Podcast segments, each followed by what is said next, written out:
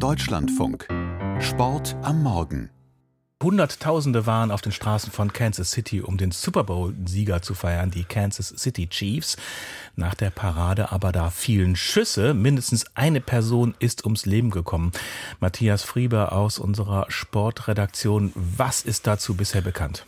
Noch nicht allzu viel tatsächlich. Es war ja ein ganz besonderer Tag für Kansas City. Eine Super Bowl-Feier sowieso immer etwas ganz Besonderes im Jahreskalender des Sports sozusagen. Zum ersten Mal aber seit 20 Jahren hat ein Team den Titel verteidigt. Es war ja auch das fünfte, das vierte Mal in den letzten fünf Jahren, dass die Chiefs in Super Bowls standen. Also da stehen die absoluten Superstars und da waren eben, wie Sie gesagt haben, viele, viele, viele Menschen vor Ort. Der Bürgermeister Quinton Lucas, der sagte gestern bei einer Pressekonferenz nach der Parade, This is a day that a lot of people look forward to, something they remember for a lifetime. And what they shouldn't have to remember is the threat of gun violence. Also ein Tag, an dem sich Menschen ihr Leben lang normalerweise erinnern wollen, aber nicht, weil sie sich an Schüsse erinnern sollen, sagte er. Die gab es dann aber in der Nähe des Bahnhofs, wo die Parade und die Party stattgefunden haben, in einem Parkhaus. Ein Toter, 21 Verletzte, darunter viele Kinder und viele, die offenbar auch noch in Lebensgefahr schweben.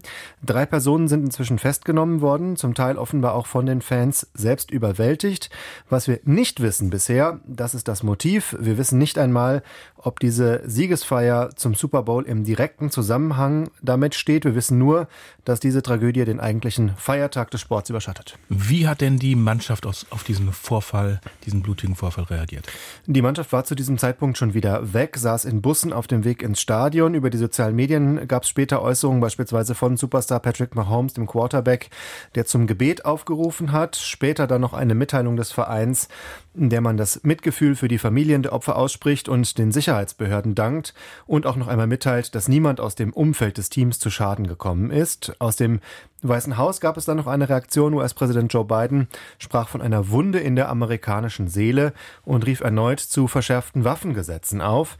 Er hoffe auch, dass sich viele seinem Ruf anschließen würden und ihn unterstützen, darin diese Wichtigkeit auch dem US-Kongress deutlich zu machen, dass man sich dem Thema Waffengesetze noch einmal annehmen soll. Wir machen einen harten Schnitt und kommen zum Sport, äh, zum Fußball genauer gesagt. Erst Leverkusen, gestern Rom, schon wieder verliert der FC Bayern München in der Champions League. Ja, diesmal, wie erklärt man sich das bei den sonst verwöhnten Bayern?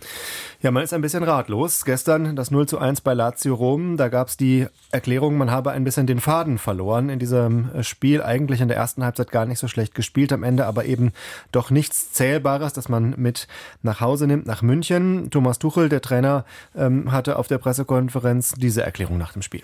Der Schlüssel ist definitiv noch nicht gefunden und ähm, es ist äh, selbstverständlich meine Verantwortung und äh, meine Verantwortung, die Mannschaft dorthin zu bringen, dass wir es besser schaffen, besser machen.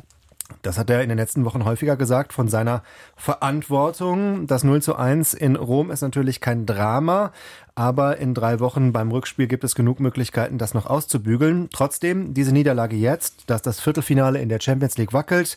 Im Pokal ist man ausgeschieden, in der Bundesliga fünf Punkte hinter Leverkusen. Der Trainer, der von der Verantwortung spricht, wackelt ganz, äh, ganz eindeutig. Thomas Tuchel eine Krise, Sie haben es auch gesagt, Herr Heckmann, die der FC Bayern so nicht gewohnt ist nach den vielen Meistertiteln in den letzten Jahren. Es wird spannend zu sehen sein, wie man damit umgeht bei den Bayern. Gestern ein unglückliches Foulspiel von Dayo Upamecano, rote Karte, Elfmeter und danach, das hat man öffentlich gemacht beim FC Bayern, rassistische Beleidigung, Beleidigung gegen den Verteidiger. Der Chef der Bayern Dresden hat beim Bankett gesagt, äh, das hätte ihn besonders gestört, diese ekelhaften Kommentare. Das sei verabscheuungswürdig und diese Art von rassistischem Mob, das sei nicht die Welt des FC Bayern. Das ist nicht etwas, was man sich gefallen lassen will. Ähnlich hat man sich auch auf den sozialen Medien geäußert. Das also noch eine Notiz dieses Spiels, die dem nochmal eine andere Farbe und, äh, ähm, und, und Wendung gibt, dieses 0 zu 1 der Bayern bei Lazio Rom. Ja, das kann man wohl sagen. Aus unserer Sportreaktion war das Matthias Friebe. Schönen Dank.